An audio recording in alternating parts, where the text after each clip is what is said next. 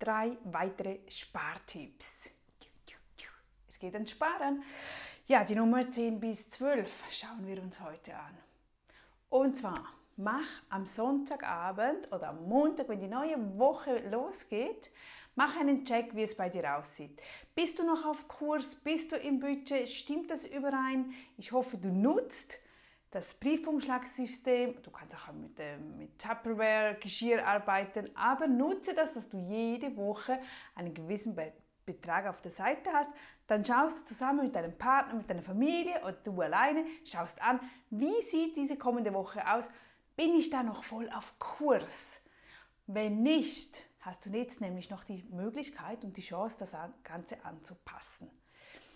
Nicht, dass du danach ähm, lauter Ausflüge und Schulabschlüsse und was da noch immer alles dazwischen kommt und am Ende ist kein Geld mehr übrig für die letzten zwei, drei Tage. Also behalte die Übersicht, schau dir am Sonntag am besten an, wie sieht meine kommende Woche aus, budgetiere, halte dich daran und gut ist, kein Minus. Tipp Nummer zwei, immer wieder das Auswärtsessen. Wir vergessen es immer wieder und lassen es immer wieder so einschleifen und daher erinnere ich dich auch immer wieder daran. Auswärts essen kostet Geld, ist teuer, frisst schnell ein Loch in unseren hm, Geld, Geldsack. Nein, schau, dass so wenig wie möglich auswärts gegessen wird, dass du vieles zu Hause zubereiten kannst, mitnehmen kannst du gut organisiert bist. Organisation ist da wirklich die halbe Miete, nenne ich schon die ganze Miete. Wenn du weißt, was wann kommt, dann gehst du nicht kurzfristig irgendwo in ein Fastfood-Lokal oder irgendeine Pizza holen, weil mit zwei, drei Kindern eine Pizza macht schnell 50, 60 Euro, wenn jeder eine Pizza nimmt. Also und, und schlussendlich hast du nicht mal ähm, speziell gegessen oder gesund gegessen, sondern es war einfach nur so schnell, schnell, schnell eine Pizza und wupp, 50 Euro weg oder 20 Euro, egal was, was nicht sein sollte. Daher achte, wie oft du auswärts isst und streich das oder mach das wirklich nur, wenn du dir sagst, gut, nächste Woche oder nächsten Monat möchte ich so und so viel Geldbetrag ausgeben für auswärts essen, damit ich auswärts essen kann, damit ich einen Restaurantbesuch kann, machen kann. Du kannst das, aber schreib das in deinen Monatsplan. Schreib es auf, damit es festgelegt ist, dass du weißt, okay, ich gebe 100 Euro aus für Essen auswärts. Und wenn wir schon beim Essen sind, wenn du an Veranstaltungen gehst, wenn du mit den Kindern rausgehst oder auch alleine, nimm das Essen mit oder auch deinen Kaffee. Mach deinen fancy Kaffee zu Hause, einen tollen Kaffee. Ich habe immer meinen Starbucks-Becher, das sieht immer toll aus, ich habe Freude und so. Aber was ist drin? Mein eigener selbstgemachter Kaffee. Kostet mich kaum etwas. Oder füll ab in, äh, es gibt so tolle Flaschen, äh, Wasserflaschen, wo du deine Drinks mitnehmen kannst, dein Wasser mit Zitrone, mit Gurke, ein tolles Wasser selbst zu Hause kreieren und das in einem schönen Behälter mitnehmen.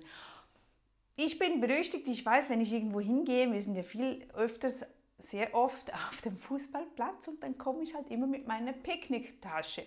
Und natürlich werde ich jedes Mal gehänselt. Ach Nadja, du wieder mit deinem Picknick, musst du alles mitnehmen? Ja, muss ich muss ich. Erstens habe ich einen Frieden, einen großen Frieden. Wenn eines meiner Kinder Hunger bekommt oder Durst, kann es einfach selbst da grübeln gehen und schauen, was da dabei ist. Ich kann Gesundes mitnehmen. Wo? In welchem Restaurant oder in diesen, bei Fußballplätzen, wo kann ich dort gesund essen? Es hat ja nur Knapperzeugs, Gelatis, also Eiscremes oder vielleicht noch Grillgut. Aber es hat keinen Apfel, Karotte, oder sonst irgendein gutes Brot oder etwas selbstgemachtes, das gibt es ja nicht. Also nehme ich das doch mit, stört doch nichts. Und von den Kosten her ist es schon einen Riesenunterschied. Zudem, ich habe kein Gejammer der Kids, ach Mami, ich habe Hunger, ich habe Hunger. Ja, dann nimm, weil vielleicht gibt es ja dort nichts. Da muss ich halt morgens oder am Abend vorher ein bisschen vorbereiten vielleicht auch zusätzlich etwas einkaufen, aber das meiste habe ich ja eh zu Hause, weil wir auch zu Hause ja etwas essen und das nehme ich dann halt einfach mit. Wenn ich wieder zurückgehe, dann kommt das wieder zurück in den Kühlschrank. Kein Ding. Und egal, was die anderen sagen, hey, es ist dein Geld, es ist dein Leben und äh, ich, ich, du machst ja niemandem irgendwo einen Kummer oder so.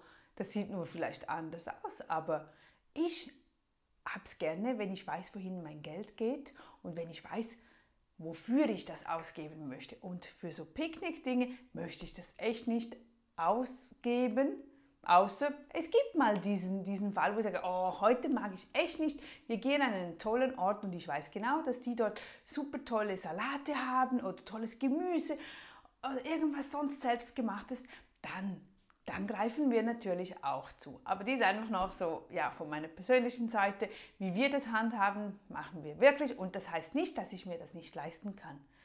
Aber man lernt immer von denen, die sich das leisten könnten. Und das ist das Magic, das Wunderwort.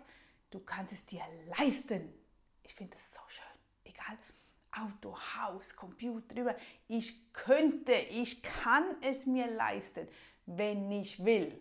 Wenn du in dieser Situation bist, dann ist es herrlich. Wenn du nicht abhängig bist vom Konsum, dass du Nein sagen kannst, sag Nein. Ich habe gerne ein altes iPhone, ich habe gerne ein, alt, ein älteres Modell von, von einem Tablet. Egal, es, ich, ich brauche noch kein neueres, dass du das immer überlegst und du wüsstest, du könntest ein neues kaufen, wenn du magst. Ich glaube, das waren fast vier Tipps. Ich habe zu viel gequatscht. Also bis dann wieder. Tschüss.